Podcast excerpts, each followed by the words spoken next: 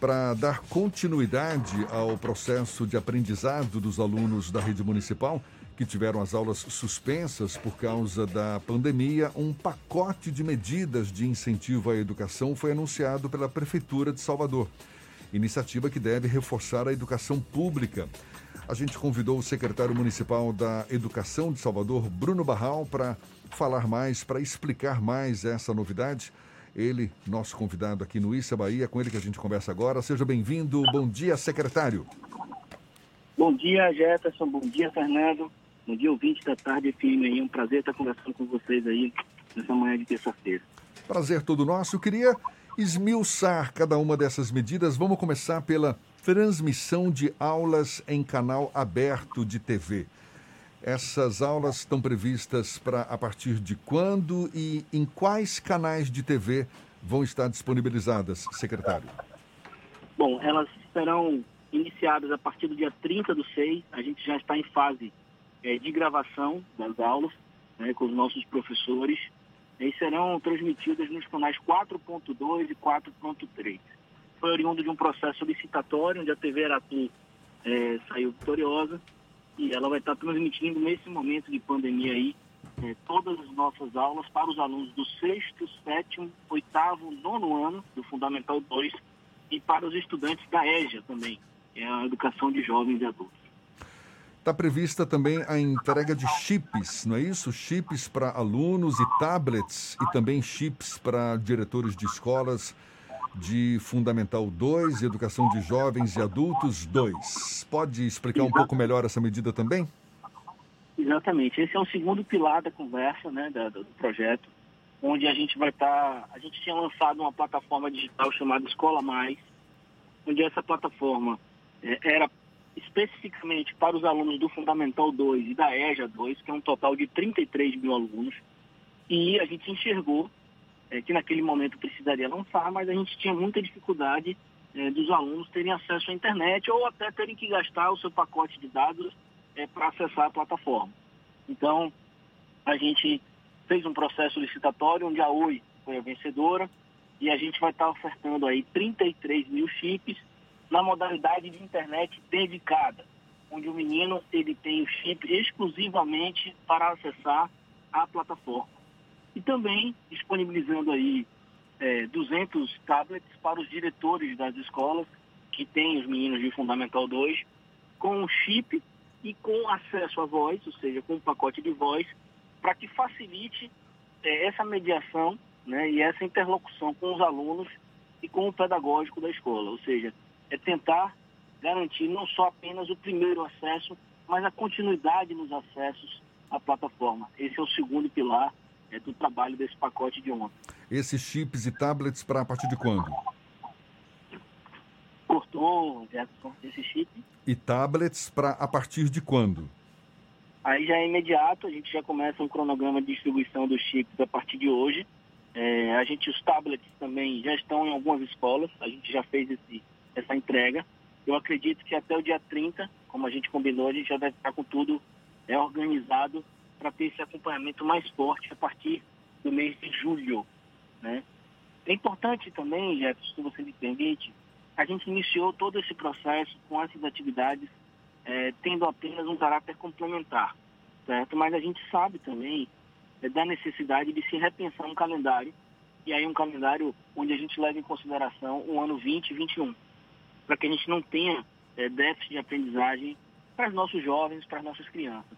Então, quanto mais a gente possa conseguir permear o conteúdo, né, e a TV aberta hoje é inquestionável, que chega na grande maioria dos lares do país, oferecendo o chip para esses meninos é, com acesso irrestrito à plataforma, é, a gente dá um salto muito próximo de ter a totalidade dos meninos é, com o ferramental para poder é, acessar o conteúdo. Já que se tocou nesse assunto, até queria abordar um pouco mais adiante, mas aproveitando. O ano letivo, a gente até comentava isso um pouco mais cedo aqui, eu e Fernando. O ano letivo de 2020, agora, claro, deve estar sendo considerado, é, é, é incluindo o ano de 2021. Agora, considera-se a possibilidade de, de perder o ano letivo de 2020? Olha, é, Jefferson, a gente não leva em consideração essa possibilidade de perder o ano. É, até porque todas essas iniciativas, é, de alguma forma, são iniciativas que conectam o conteúdo pedagógico às casas. A gente sabe que o distanciamento vai gerar uma lacuna ainda maior. A gente sabe que existe, é natural, é, o gestor público de educação que não encara a realidade de que existe uma lacuna muito grande entre a qualidade do ensino público e a qualidade do ensino particular, ele está fadado a fazer uma gestão péssima, uma gestão que não vai ter sucesso. Então, quando você tem um distanciamento é, obrigatório, nesse caso da pandemia, você percebe ainda mais que o aluno da escola particular ele está à frente do aluno da escola pública porque ele tem acesso a um ferramental que os nossos não tinham. Então, a pandemia, ela descortinou é, claramente isso para quem quisesse ver e perceber, nada que muitos já não sabiam. E o que a gente precisa nesse momento é ter coragem para aproveitar isso como uma oportunidade.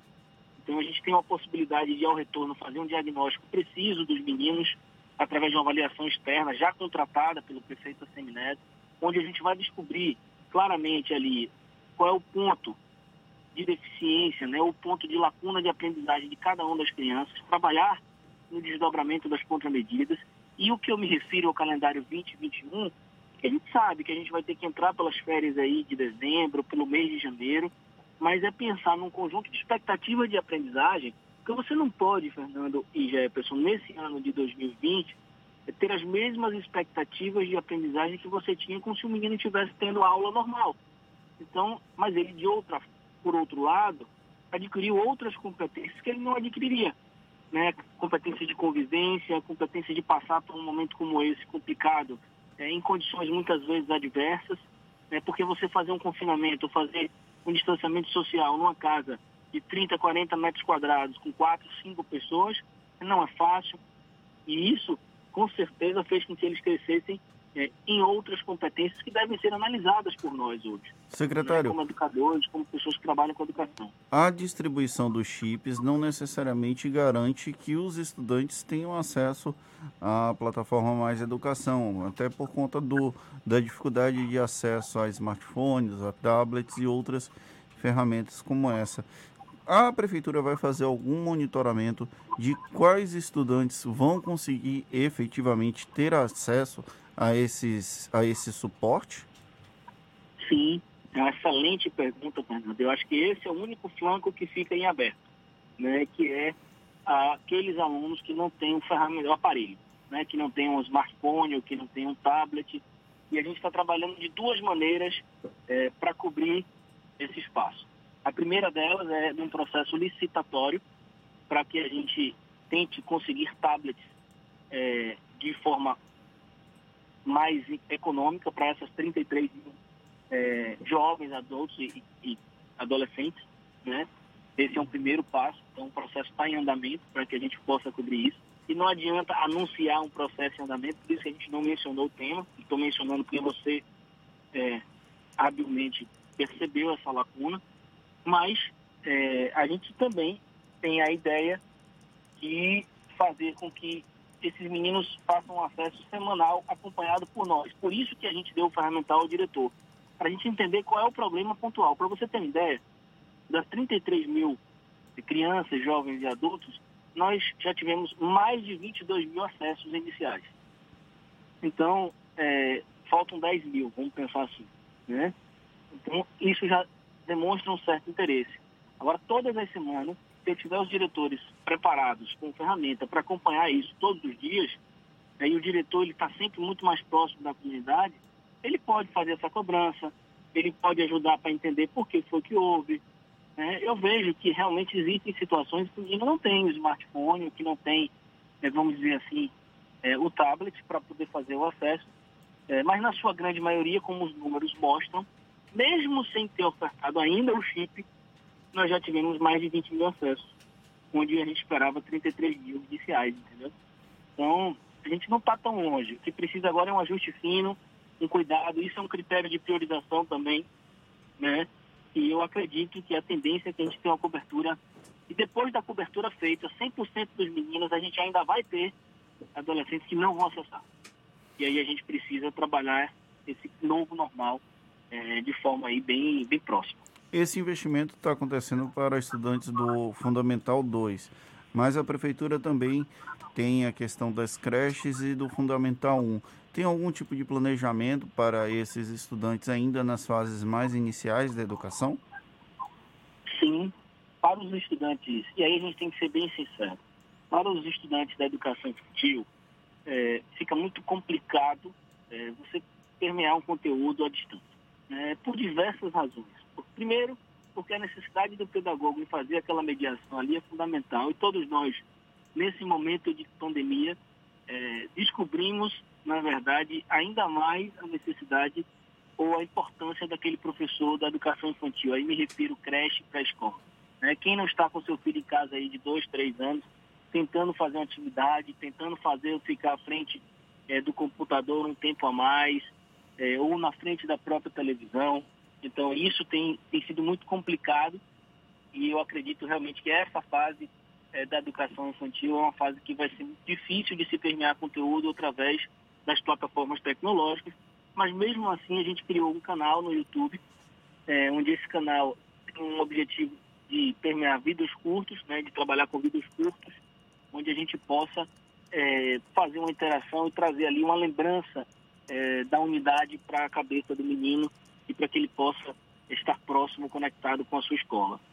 Para o Fundamental 1, já é um trabalho um pouco mais que exige dos pais, que é justamente as atividades impressas, onde a gente está fazendo aí todos os dias, todas as semanas, na verdade, uma entrega das, das atividades que a gente espera que o menino faça durante a semana e que ele possa devolver na semana que vem na escola.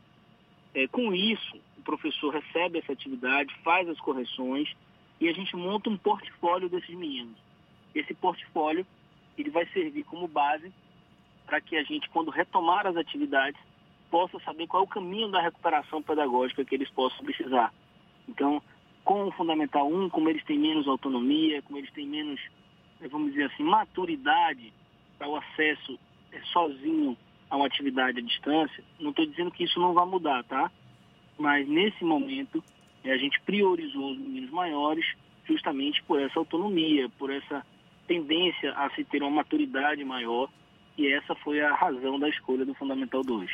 Secretário, considerando a possibilidade de o ano letivo é, ser válido esse de 2020, com essas iniciativas da Prefeitura, com a possibilidade de volta das aulas presenciais, mesmo que com novos critérios. Agora, levando em conta também as dificuldades que a gente está abordando aqui, os alunos certamente estão e terão, não é, ainda pela frente.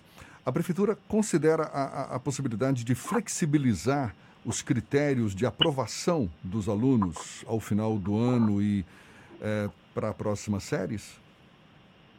Não, com certeza, é, Jefferson, é um ano totalmente atípico. E como eu falei um pouco mais cedo aí na nossa conversa, as nossas expectativas em termos de, escritores e de trabalho, de aprendizagem, elas têm que ser parametrizadas para o momento que a gente convive hoje, que a sociedade de forma geral convive hoje. Não quer dizer que a gente vai fazer uma aprovação é, ilimitada, né, uma aprovação irrestrita a todos, não, não é isso. Mas que a gente precisa contar com o critério dos profissionais que nós temos na rede, e aqui eu aproveito para relatar é, o excelente nível dos profissionais que nós temos, tanto professores quanto coordenadores pedagógicos, quanto diretores de unidade, que nesse momento se precisa ter uma sensibilidade diferente em relação às expectativas que a gente tinha para cada faixa etária. E trabalhar num plano de recuperação, como eu falei, 2021. Bom, a gente não pode também esperar que essa recuperação é, dos itens que a gente esperava que fossem aprendidos esse ano se perpassem para mais de 2022, 2023. Não é isso mas cabe e é razoável que a gente pense, é, vamos dizer assim, num bloco 2021 é, com reforço. Isso vai exigir da secretaria também.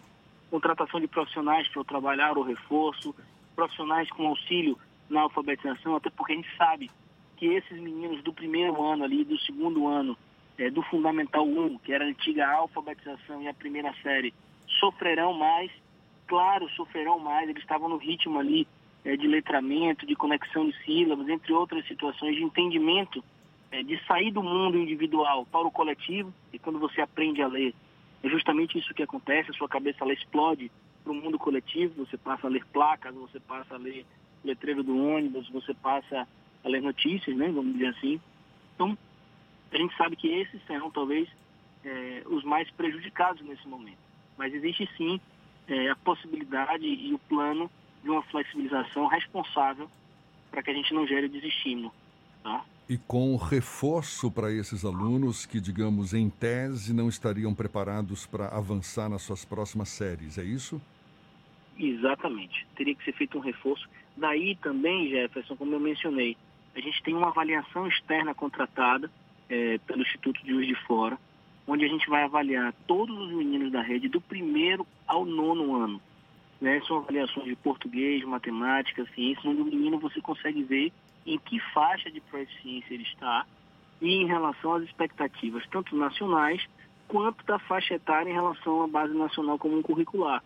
Então você tem hoje ferramentas fantásticas na educação lhe permitem parametrizar esses dados, lógico, analisar e aprofundar é, de forma individual vai lhe permitir traçar planos para cada um, do João, Maria, Joaquim, isso já, já existe, tá? Então, o que precisa, o Salvador, a gente está implementando a cada ano um avanço em relação a essas avaliações externas. Há três anos, como eu estou na secretaria, e a gente conseguiu nos últimos dois anos avaliar a grande maioria dos alunos. É, o prefeito, esse ano, comprou a ideia de fazer uma avaliação em todas as faixas etárias, do primeiro ao nono. Então, é, hoje, eu posso dizer que é uma política pública de Salvador que é fazer avaliações. O que resta agora é pegar essas avaliações e transformar em contramedidas para que a gente peça, num longo prazo, é uma melhora da educação. Ressalto, esse tipo de melhora talvez não seja visto na minha gestão nem na do próximo, mas no médio e longo prazo, se isso continuar sendo feito, é, com certeza você vai começar a ter um nível de escolarização melhor dos nossos meninos e uma sociedade menos desigual.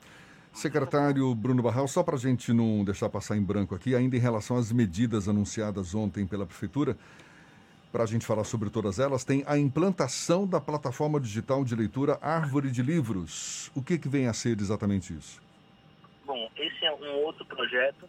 Nesse momento de pandemia é impressionante como nós temos aí recebido diversas, é, diversas plataformas, diversas pessoas, grupos econômicos tentando ajudar.